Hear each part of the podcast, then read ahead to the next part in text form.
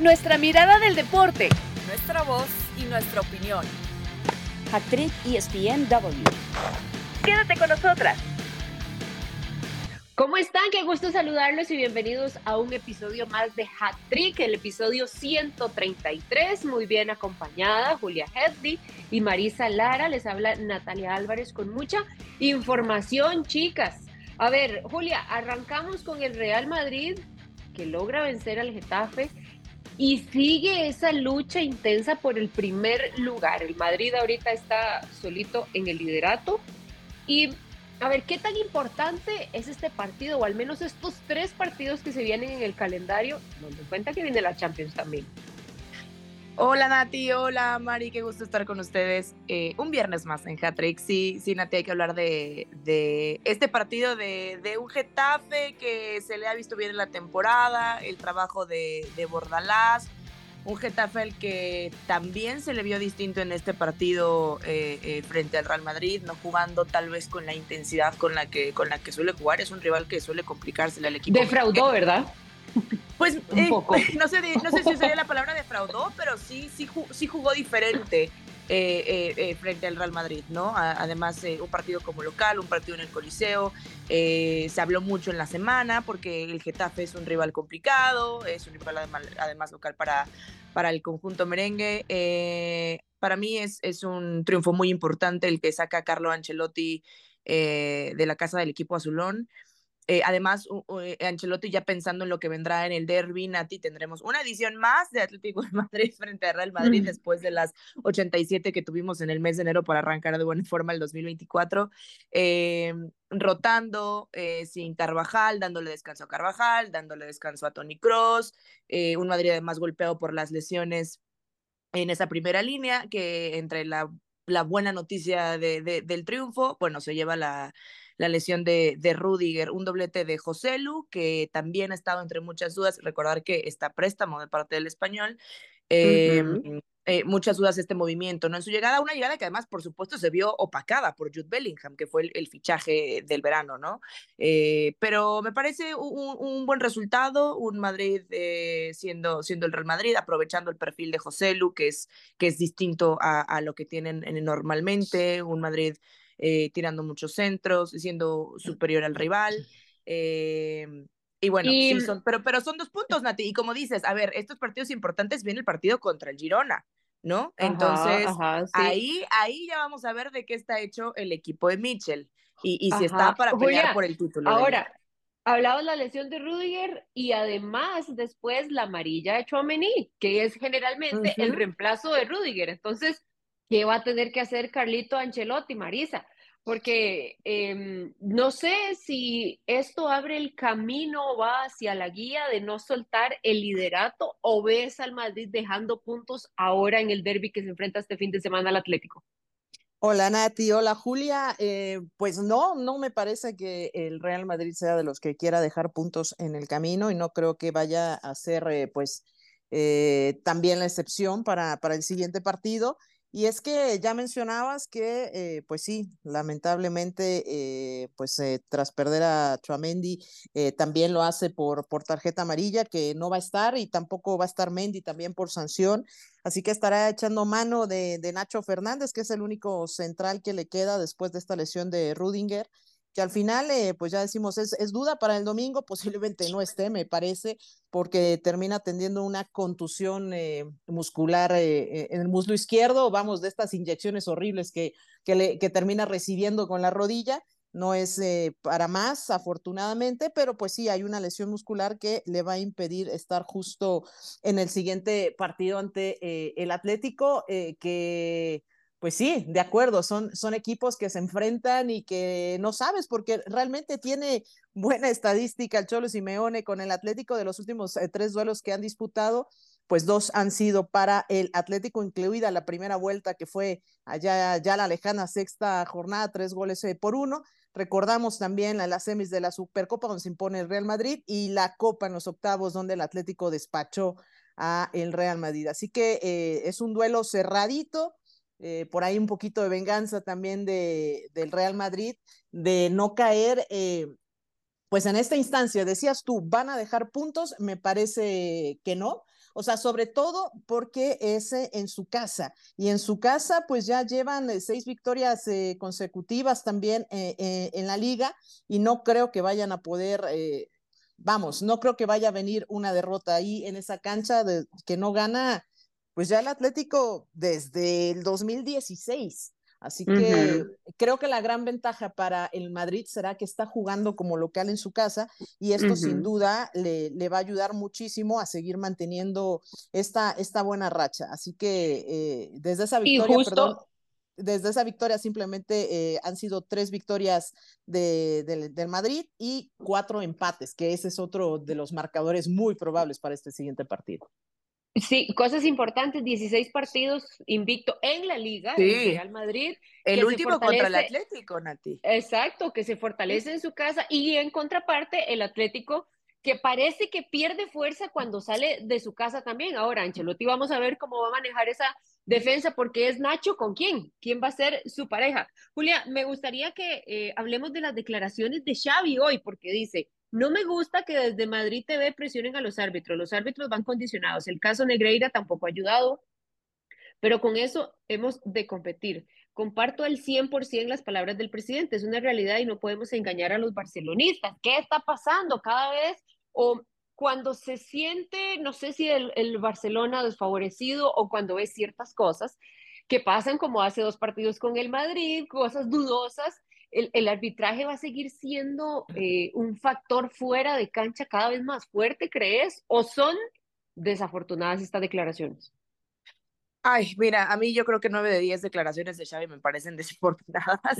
Eh, yo creo, yo creo que podremos ya, ya dejar de lado el arbitraje. además, esto se vuelve un tema y es muy difícil hablarlo hoy en día porque la opinión pública te encierra en un perfil, ¿no? Si señalas acciones arbitrales en favor del Real Madrid, eres eh, del Barcelona, y si lo haces del Barcelona, eres madridista, cuando en realidad es que se les ha beneficiado a los dos, porque son los equipos grandes del fútbol español y porque se ha beneficiado siempre a los equipos grandes, digo, los que deberían quejarse aquí, como fue el partido contra Almería, es el Almería y son los jugadores del Almería y son los equipos chicos los que se ven afectados cuando el Almería puede haberse llevado su primera victoria en toda la temporada, ¿no? Una Almería que yo creo que va a descender pase lo que pase. Este, pero eh, bueno, el, tema, el tema del arbitraje yo creo que también nos da para meternos a, a, otro podcast completo si hablamos también del caso Negreira, que también tiene sus, sus claros cruces en el tema que, que, que, no se ha comprobado directamente, que eso haya beneficiado. Entonces... Bueno, ahora que el eh señor puede declarar que le dijeron, no, sí, señor, usted tiene un padecimiento, pero está en completa disposición o en todos sus cabales para poder dar una declaración. Vamos a ver cómo se va pues Y Xavi ya se va, ya lo dijo, ¿no? Además Xavi ya dijo, bueno, miren, yo al final de la temporada, esto es lo mejor para el club, así que, que adiós, un Barcelona que además está muy lejos. Estamos hablando de, del Real Madrid de la liga porque la está peleando con el Girona, pero el Real Madrid está a 10 puntos por encima del Atlético de Madrid y del Barcelona también, ¿no? Entonces, eh, yo veo muy complicado que el Barcelona pueda pelear la liga. Se le escapó la Copa del Rey, que era tal vez el único título al que podía aspirar el equipo de Xavi. Él mismo, después de lo que sucedió antes del partido contra Osasuna frente al Villarreal, eh, que, que, es un paseo histórico al, al, equipo de Xavi, dice, bueno, yo me, yo me voy al final de la temporada. Eh, falta ver quién va a llegar ¿no? a intentar corregir el rumbo. Yo creo que con Xavi también se tendrían que ir otros nombres de varios jugadores. No es el único responsable. Eh, pero bueno, es, es, es, es una crisis, la del Barcelona, aparte si, si le queremos poner ese, ese adjetivo, eh, hablan, volviendo al tema de, del Real Madrid, eh, Nati, Marisa, hablabas de estos 16 partidos sin perder del Real Madrid, son 13 victorias, 3 empates, y el último partido en liga que perdió fue contra el Atlético de Madrid. Cholo Simeone sabe jugarle al equipo de Carlo Ancelotti, un equipo de Carlo Ancelotti que viene con bajas importantes en defensa, que sí rota eh, a sus jugadores pensando en lo que vendrá eh, eh, en este, en este derby frente, frente al equipo colchonero, pero yo creo que si puede dejar puntos el Real Madrid, me parece más probable incluso Nati que los deje frente al Atlético que frente al Girona en los partidos que le vienen al Real Madrid, que, que ya son muy importantes ya en esta recta final de la temporada, en esa pelea por el título que va a ser Ahora, con el equipo de Michel. Marisa, hablando o extendiendo lo que, lo que dice Julia, parece que ahorita es un, es un baile de dos nada más. ¿Qué pasa si recupera o si puede sacar puntos el Atlético de Madrid, y ayer lo hablaba con Barak, de que el peligro podía, podría ser que reviva el Atlético de Madrid, que pueda tomar un aire importante, un golpe anímico en caso de sacar un resultado positivo ante el Madrid. ¿Lo ves metiéndose ahí, que esa pelea de dos sea de tres? Porque faltan, eh, estamos vamos para la jornada 23 y son 38. Sí, sí, todavía hay mucha tela de dónde cortar y sin duda a los equipos o el equipo, porque ya tiene eh, pues bastante tiempo ahí el Cholo Simeone, eh, eh, su equipo siempre muestra esa personalidad, es aguerrido, ¿no? Y el Cholo Simeone no es un técnico que diga voy a renunciar a esto si tiene posibilidades. Hay todavía mucha tela de dónde cortar, por supuesto que tres puntos los acercarían a 50, los pondrían de cinco del segundo lugar y bueno, pues pues ahí a siete, por supuesto, del el Real Madrid acortando la distancia, sí, coincido con Julia, ¿no? El Barcelona creo que tiene más problemas ahora internos, muchas cosas que se dicen, eh, la verdad se ve complicado de repente que pueda retomar el camino, el rumbo hacia el campeonato en la liga. El Atlético de Madrid sí mostrando pues esta pues esta fórmula que le ha encontrado ya a lo largo del tiempo el Cholo Simeone al, Real Madrid, que, que, ojo, no digo, yo insisto que el jugar en Santiago Bernabéu va a ser una herramienta muy fuerte para el equipo del Real Madrid con estos 129 días de invicto ya en la liga, eh, es decir, trae una racha importante que es lo que está a favor, eh, si bien con el tema, ya mencionábamos, eh, de las lesiones que, que, va a presentar, pero bueno, pues a lo mejor también con una motivación de sus dos delanteros que estarían buscando también, están peleando entre ellos el Pichichi, buscando también, pues por ahí rebasarse el uno al otro, hablamos de Bellingham y de Morata, que son los dos que están peleando también el Pichichi, por ahí, bueno, pues también levantando la mano para poder salir. Así que eh, yo creo que sí, el Atlético de Madrid puede meterse a la pelea. Ojo, también el Girona va a hacer lo suyo, va a hacer lo propio, no es que se vaya a dejar eh, ganar así como pues como facilito, ¿no? Estar enfrentando al Real eh, Sociedad también, se va a enfrentar al Madrid y yo creo que ese es el partido decisivo el sábado 10 de febrero, o sea, el que la Real es un fin rival, de semana, es un rival complicado, ¿eh? La, Real es, un, rival complicado y, y, a mí no me gustó nada lo que vi de Girona frente a Celta de Vigo, terminan ganándolo pero no es un partido al que nos tiene acostumbrado eh, eh Mitchell, ese partido que vimos eh, frente, frente al Celta de Vigo. Y, lo, cierto, tampoco eh, partidos sencillos. Pero lo cierto es que el tema es, ya aquí, o sea, sí falta todavía por delante pero, pero, ninguno de los dos. El margen de error yo creo que ya va a ser mucho menor y se va a resentir en cada uno de los ninguno, Ninguno de los dos puede dejar puntos en el camino. Pero hablando de margen de error de situaciones de esta semana, tenemos que hablar de ese partido entre el Al Nazar y el Inter de Miami. La exhibición para mal que dio el Inter de Miami, eh, que ya sabíamos que Cristiano no iba a estar, finalmente Messi entra muy pocos minutos, parece que solo para eh, pues cumplir con el contrato publicitario que tenían, el convenio, para que pueda estar en la cancha y de las declaraciones que ha dado Cristiano últimamente, primero en referencia a la MLS, después a la Ligue 1, eh, ¿crees que estos dos equipos representan el nivel de las ligas o son casos aislados? Marisa. Eh, yo creo que es un caso aislado. Eh, si bien es, es, sí es humillante un, un 6 por 0, la verdad, eh, que te hagan, sobre todo cuando traes en tu cartel y traes en tu banderina a Lionel Messi, que estoy de acuerdo, entró simplemente por compromiso, están en pretemporada, eh, no, lo quiere, no lo quiere exhibir, por supuesto, su técnico y, pues eh, ni siquiera las manos, o sea, viendo el partido te, te das cuenta que, que la defensa de, del Inter, yo no sé dónde estaba, si estaba dormida, los agarraron mal parados, los agarraron este, dormidos, les robaron el balón, o sea, eh, parecía un interescuadras en cualquier cancha este, de campo de entrenamiento de alguien, O sea, la verdad que la exhibición que dejó ayer eh, el Inter fue muy lamentable, muy lamentable, insisto, están en pretemporada, eh, Messi, claro, Pero ha perdido todo en pretemporada, Marisa. ha, perdido todo, sí, de acuerdo. Ha, perdido todo. Eh, Julia, ¿crees que con Cristiano y Messi en los 90 minutos hubiese sido diferente o, o es el mismo guion?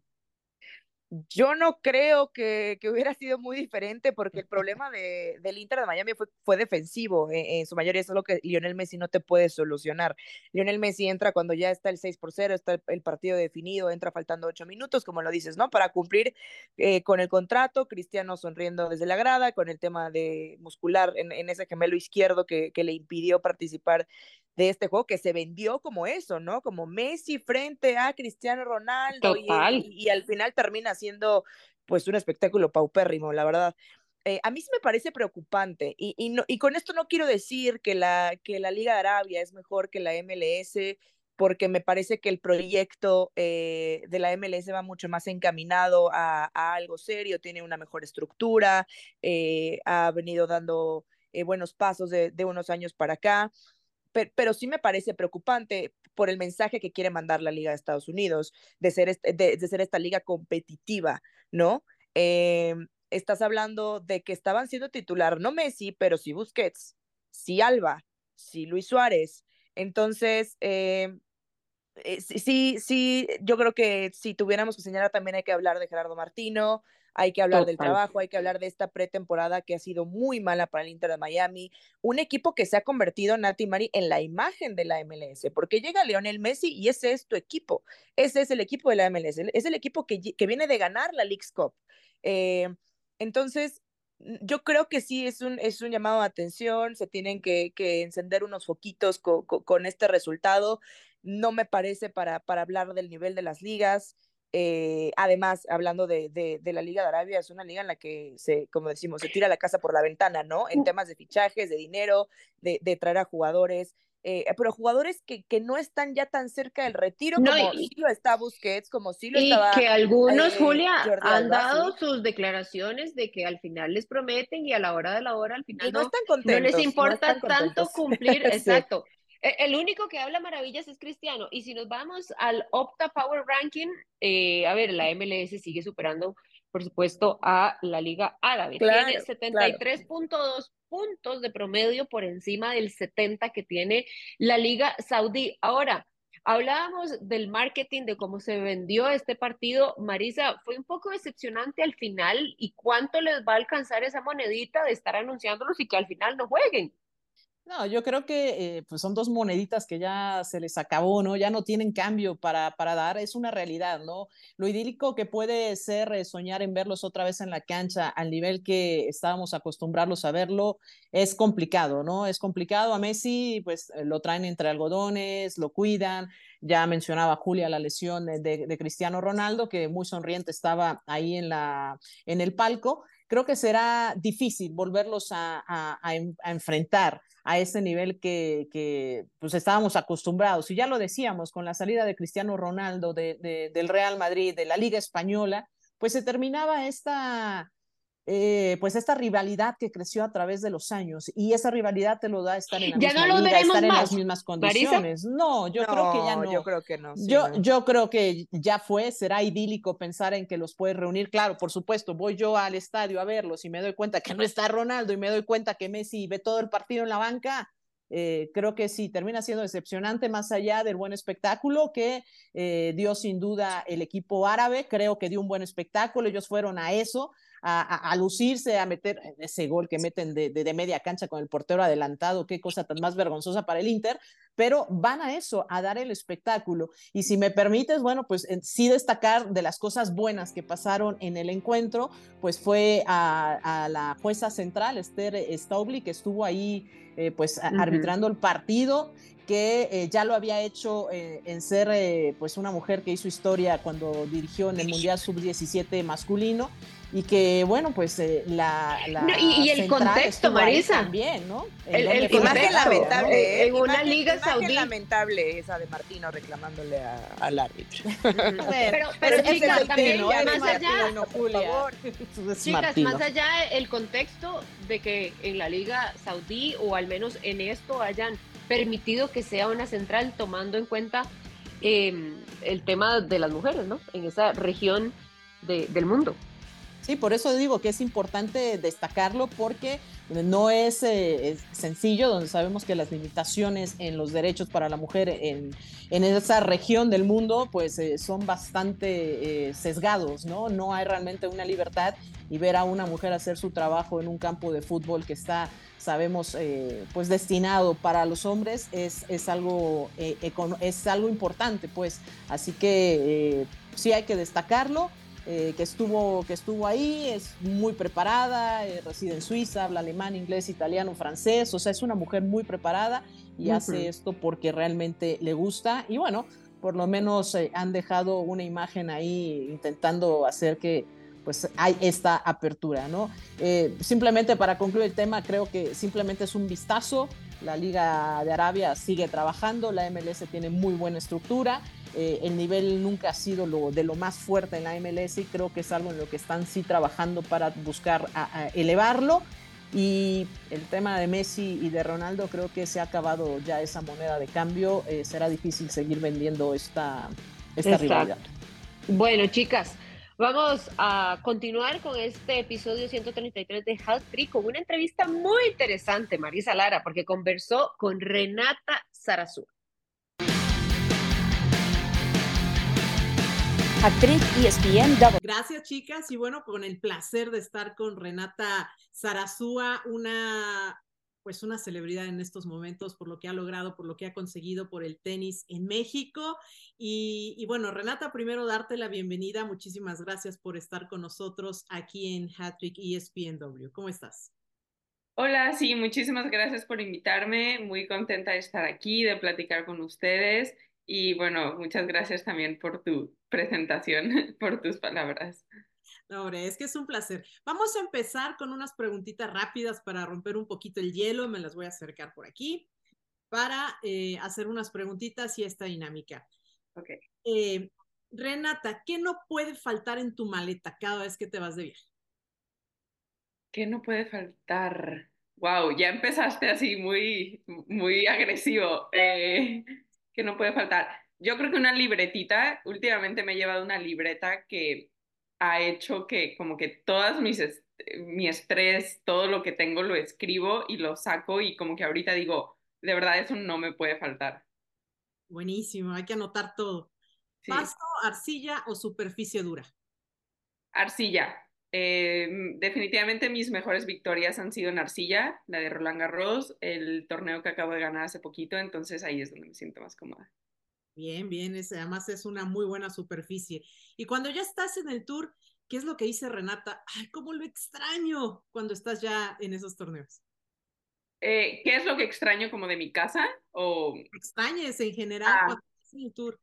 Extraño muchísimo mi cama, o sea, la verdad el estar afuera en torneos y viajes y todo eso, nunca hay como dormir en tu cama con tus almohadas, eso es lo que más extraño. ¿Y tienes algún ritual antes de empezar un partido? La verdad no soy súper como supersticiosa, que se dice, de tener algo que tengo que hacer en especial, pero escucho mucho música, la música me relaja mucho y un buen calentamiento es las dos cosas que hago siempre, digamos. Y cuéntanos, ¿cuál es la música que escuchas cuando estás en esos momentos? ¿Cuál prefieres? Ay, a ver, escucho muchísimo a Sebastián Yatra, Justin Bieber, soy, soy una niña para eso, te lo juro, pero eh, a quien últimamente he escuchado a Peso Pluma, una de sus canciones como que así te levanta y como que buena energía, este, pero un poquito de todo, dependiendo como el mood en el que estés. Muy bien, pues sí, un poquito de todo.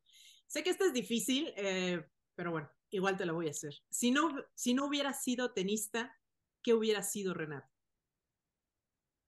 Yo creo que hubiera Sí, o bueno, me hubiera dedicado a ser psicóloga. Me gusta mucho cómo trabaja la gente eh, y cómo, cómo puede ayudar a otra gente en sus problemas mentales o como superar ciertas cosas. Entonces me hubiera gustado mucho trabajar en eso. Buenísimo.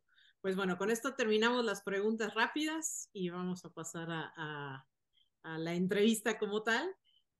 Y bueno, uh, veamos, Renata, ser la primera mexicana en clasificar al cuadro principal del Australia Open eh, desde hace 24 años o después de 24 años con lo que consiguió Angélica Gabaldón, ¿qué representa para ti? Sí, fue muy bonito. Cuando supe que era Angélica, me llevo muy bien con ella, he convivido mucho con ella, entonces significó mucho. Yo creo que tú como tenista y como atleta profesional trabajas muchos años, o sea, trabajas cada día sin saber en verdad qué resultados te va a dar la vida. Entonces, el tener todas estas cosas, resultados, eh, partidos ganados, como que todo te suma a simplemente a decir, bueno, me esforcé tanto por eso y valió mucho la pena. Entonces, eh, estoy muy contenta, estoy muy orgullosa de, de, lo que he hecho estos últimos meses. Sobre todo me da como un impulso y una motivación para seguir por el buen camino y sobre todo para seguir echándole muchas ganas porque creo que el tenis es un deporte, como todos es difícil, obviamente, pero es algo muy consistente que cada día te tienes que levantar a hacer, a entrenar y todo. Entonces, estos resultados son como un regalo que te das a ti mismo. Y esos regalos eh, que son fruto además de, de, tu trabajo, como bien le, lo, lo mencionas, eres una chica que desde muy pequeñita, 12 años, tenías como muy claro hacia dónde querías ir y cómo querías llegar. Y, y quizás eh, eh, este es un bonito sueño lo que acaba de pasar en la Australia eh, Open, pero también lo que consigues también al entrar al ranking de las 100 mejores tenistas, este logro para ti en especial, ¿a qué sabe? Sí, creo que este significa muchísimo más que todas mis victorias. Creo que es feo decir que el ranking eh, significa mucho, pero en verdad como que tú, un sueño que siempre tienes o todos los tenistas tenemos es entrar al top 100 y eso siempre lo tenía, o sea, de que desde hace, no sé, 7, 8 años era como que dices, bueno, mi meta a largo plazo es estar top 100 y en verdad nunca sabes si te vas a acabar retirando y no lo vas a lograr o si en verdad sí lo vas a lograr. Entonces, cuando pasó ese día que, que por fin me metí 97, que quedé en el ranking, fue Ay, como te digo, es increíble, es una sensación como que ya nadie te lo puede quitar al final, eh, el ranking siempre va a estar ahí, lo lograste y no me quiero quedar satisfecha con eso, creo que quiero seguir subiendo, quiero seguir subiendo poco a poco, pero al menos este es como un buen primer paso y, y también fue, justo llegó después de haber ganado yo mi primer torneo WTA eh, al final de año, entonces creo que eso también se juntó que todo mi esfuerzo valió la pena. Y sí. Y lo importante también que ha sido para ti, porque has tenido que buscar varios caminos como por dónde sobresalir, te has enfrentado a lesiones en, las rodillas, en los meniscos, te has enfrentado quizás a no tener los mejores entrenadores eh, y sabemos que hubo un cambio importante, pues ya hace, no sé si ya hace bastantes meses que que, que, cambiaste de entrenador. Platícanos esto, y quién es tu entrenador, por supuesto, platícanos esto, cómo cambió y cómo te benefició para alcanzar justo este objetivo. Sí, bueno, eh, no, no fue que cambié mucho de entrenador, mi equipo siempre ha sido el mismo. Dejé de trabajar con mi hermano porque al final llevábamos tres años que fueron muy buenos, pero creo que llega un momento que la relación familia-hermano, como yo, eh, o sea, trabajo y familia como que ya no era lo más saludable para los dos, pero creo que a veces cuando trabajas con alguien que mi hermano por tres años me quiso como enseñar algo y a lo mejor en ese momento yo no lo pude como aprender, pero una vez que él me dejó, como que tu mente se acuerda de todas las cosas que un entrenador te dice y tú solita como lo procesas, entonces eh, creo que mi hermano fue y ha sido una parte fundamental que a lo mejor su trabajo que él hizo se está reflejando ahora. Sigo con el mismo entrenador de físico, de tenis, mi fisio, pero como, bueno, mi papá también ha sido alguien que ha viajado mucho conmigo este último año. Creo que para mí yo sentía que necesitaba un apoyo más de familia últimamente, como más personal que mm, alguien que me dijera o me hablara de tenis cada día. Entonces yo le pedí a mi, a mi papá si podía viajar conmigo y él estuvo ahí apoyándome, porque al final para él soy una hija, soy una persona normal, no soy una atleta, entonces eso me hizo como saber que aparte del tenis yo era una persona y entender, porque a veces juegas y viajas y ganas y a veces te olvidas que tienes una vida fuera de las canchas. Eh, y eso me ayudó mucho y como te digo, cuando tuve estas lesiones de rodilla que me han operado tres veces, creo que no ha sido nada fácil, sobre todo porque el cuerpo a veces como que ya me siento como una señora grande, como que digo, ay, me duelen las rodillas alguna mañana. Añitos, añitos, pero empezaste muy chavita, muy chiquitita. Sí, como que te levantas y alguna mañana te duelen más que otras. Em, no ha sido fácil como tratar de manejar eso, pero yo siempre, mis doctores siempre me dijeron, no, va a ser muy difícil para ti regresar a un nivel alto, pero yo como que siempre fui necia y le eché ganas y dije, a ver, hasta que no me duelan ya muchísimo, ya no pueda jugar, yo voy a dar todo lo máximo de mí. Pero las lesiones te ayudan mucho, sobre todo mentalmente, como a agradecer tu cuerpo, a cuidarlo, porque al final como que nuestro cuerpo en el tenis es como, no sé, la gasolina de los coches o así, es lo que te da, eh, lo que te da vida. Entonces lo aprendí a cuidar mucho. Sí, seguramente. Eh, a mí me gustaría de que lo dijeras tú, eh, vienes de una familia de tenistas, o sea, traes el ADN, traes las raíces, o sea, por donde quieras voltear, eh, tienes ADN de tenista. Platícanos brevemente justo sobre esta, eh, pues estas líneas que tienes de familia con tenistas que además tuvieron la oportunidad de estar en eventos importantes para México.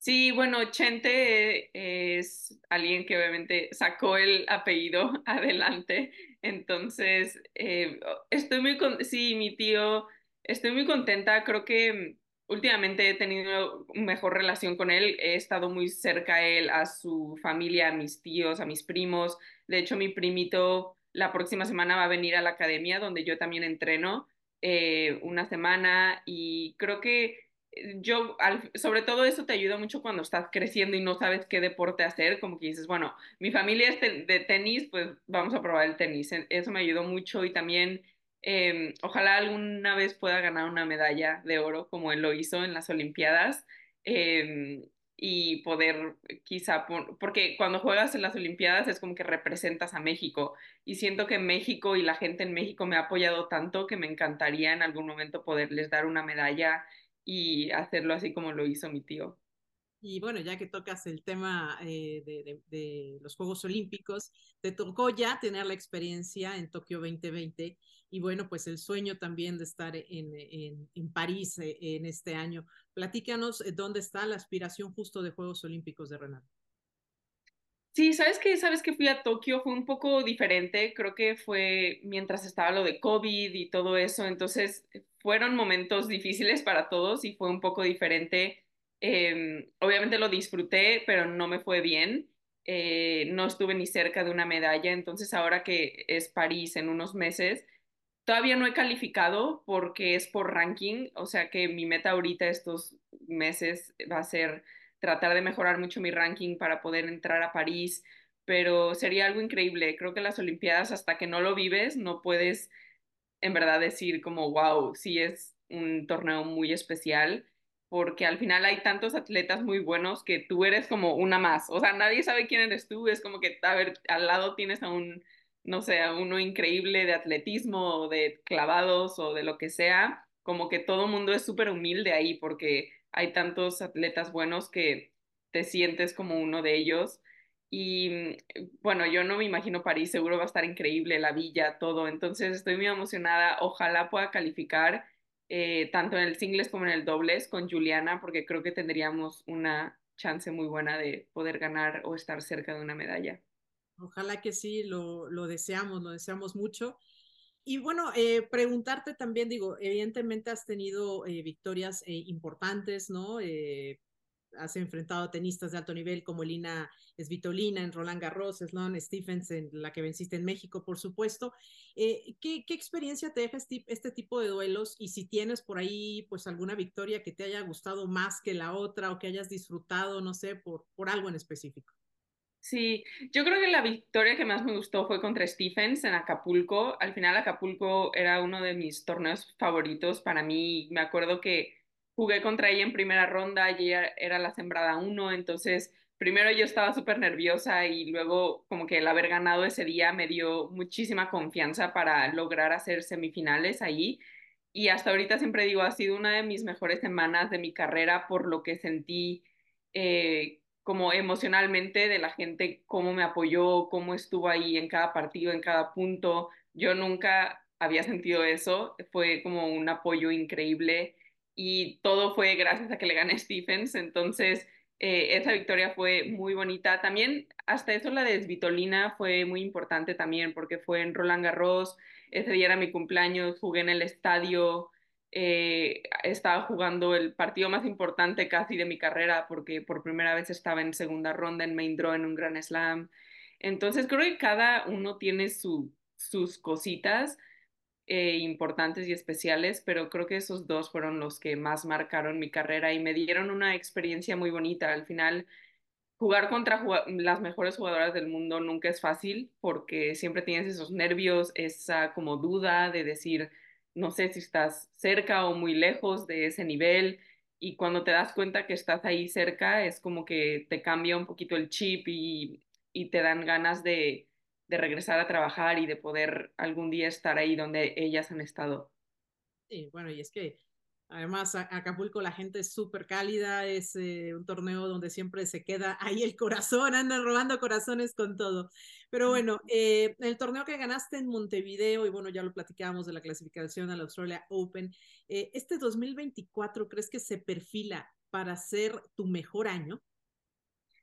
Sí, ve, yo creo que de mi carrera el año pasado fue mi mejor año que he vivido. Gané mi primer WTA, gané mi primer torneo 60 mil, gané mi primer 25 mil, o sea, fueron tres torneos que gané súper especiales porque al final ganar un torneo nunca es fácil, tienes que estar siete días concentrada día tras día eh, tratando de mantener tu mente, tu cuerpo como al máximo y sobre todo como los siete días no te vas a sentir bien, tienes que ir como solucionando cada día, no sé, pasas como por 20 mil cosas en una semana eh, y después de la semana como que dices, bueno, wow, superé esto, el mal humor, superé que un día me sentía fatal. Entonces, yo siempre digo que ganar un torneo es muy difícil y por eso el año pasado fue como que dije, wow, o sea, nunca me hubiera imaginado, nunca le hubiera firmado a alguien que hubiera ganado esa cantidad de torneos. Entonces, este año eh, me gustaría que me fuera muy bien en los torneos grandes. Creo que en los Grand Slams es cuando están los mejores, donde hay más puntos, donde puedes subir tu ranking, donde te puede cambiar un poco la vida en una semana, si te va bien, y eso es como a lo que estoy apuntando. Obviamente es muy difícil decir quiero ganar tres o cuatro torneos porque creo que esa no es mi meta. Mi meta es seguir mejorando como tenista y tratar de mantenerme sana, que es lo más importante para mí, eh, y tratar de traer esas sensaciones que tuve el año pasado a este año y seguir disfrutando. El año pasado me prometí que iba a disfrutar mucho, em, que iba como a vivir en el presente, que iba a disfrutar la presión, disfrutar sufrir en la cancha, los nervios, y eso me ayudó mucho a como quitarme un peso de encima y saber que, em, que cuando haces las cosas bien, los resultados en verdad vienen en algún momento. Y es que es una profesión muy solitaria, ¿no, Renata? O sea, es un, deporte donde toda la concentración y toda la presión está aquí arriba, ¿no? Está aquí, está aquí. Y, pues eh, un deporte donde demuestra realmente la fuerza interior que tienes. Eh, y, eso es lo que has tenido que demostrar. Sí, sí, en verdad, eh, mucha gente me ha preguntado porque en los partidos que gané más duros o en el torneo que gané siempre fui y abracé a mi papá y fue como que él también él estando fuera de la cancha, obviamente lo vives diferente, pero también es un poco de presión, nervios, que estás allá afuera apoyándome. Entonces, em, siempre, como dices, es un, o sea, el tenis estás adentro de la cancha sola y tienes que un poco solucionar eh, cómo está jugando la otra, o sea, hay muchas cosas como que están fuera de tu control porque es uno contra uno y pues al final tú no puedes em, como controlar cómo está jugando la otra jugadora. solo puedes hacer lo que está en ti y hacerlo lo mejor posible, pero también creo que con actitud, con buena actitud, estando positiva y nunca venciéndote, gané demasiados partidos el año pasado, simplemente por literalmente yo misma echarme porras y animarme y tratar de, de ahí como, no sé, hacer mi propia mejor amiga, así fue como gané la mayoría de los partidos. Y sin duda, hay que, hay que amigarse con uno mismo, si no, esto no. No es fácil, pero sí es como que es hacer tu mejor amiga y tratarte bien y todo eso me ayudó demasiado. Muy bien, eh, pues bueno, preguntarte simplemente eh, ¿qué, se tiene que hacer. Ya, ya mencionabas este camino que tendrás por los Grand Slam y hablábamos justo de los 20, 24 años que han pasado para que una mexicana regrese a estas instancias. ¿Qué hacer para que no haya tanta distancia entre una mexicana y otra quizás y tener representantes en, en eventos importantes internacionales? Sí, esta pregunta siempre me la hacen y creo que yo lo que siempre les digo es que no, creo que, o sea, si nos comparamos también con europeas o con otros países que tienen quizá más jugadores, no creo que sea porque no tenemos las instalaciones o los entrenadores o nada, sino simplemente creo que es más cuestión de actitud, de que a veces como que no tenemos esa confianza de saber que somos buenos, que podemos ganar, que podemos como eh, conseguir lo que nos proponemos, torneos grandes. Eh, yo, bueno, ahorita obviamente me está yendo bien a mí, pero también a Fernanda Contreras el año pasado le fue muy bien, a Juliana Olmos en dobles siempre le va muy bien. Y creo que eh, como que a veces pasa que te va muy bien un año y luego como que bajas un poquito y luego te vuelve a ir bien, pero es simplemente mantener esa confianza de decir, o sea, yo pertenezco aquí, soy buena, eh, me merezco ganar, voy a ganar esa es la actitud que yo veo que en las europeas les ayuda mucho, como que ellas entran y dicen, no, yo, o sea, eh, como que no presumidas, pero es como encontrar esa balanza de decir, o sea, me confío mucho en mí em, y sé que puedo, o sea, sé que soy buena, sé que me puede ir bien, o sea, no tener como ese, esa duda en ti de, de pensar que somos menos o, o mucho menos, pero creo que viene más que nada por la actitud, o sea, de cómo de cómo encaramos eh, la competición contra otra gente internacional. No, y deseamos que así sea porque seguramente queremos ver más nombres eh, acompañándote, ¿no? En estos Grand Slam, Renata. Y, bueno, estamos seguras que tu confianza va a ir creciendo y deseamos de verdad que este año 2024 sea tan bueno como el anterior, tan bueno como cuando hubo la clasificación a los Juegos Olímpicos y que consigas, por supuesto, este pase a París 2024. No, no nos daría más gusto, que además eres una mexicana que nos está representando y que está poniendo también en alto a todas las mujeres. Así que eso lo, lo aplaudimos muchísimo y nada, pues muchas gracias por estar con nosotros aquí en este podcast y te agradecemos tanto y te deseamos suerte. Sí, muchísimas gracias. Ojalá que sí, ojalá que sí sea. Eh, obviamente, cuando juego yo por México, doy todo, entonces ojalá pueda calificar a París. Eh, pero muchísimas gracias a ti por invitarme a este podcast y sobre todo a la gente que me ha apoyado siempre en las buenas y en las malas desde México.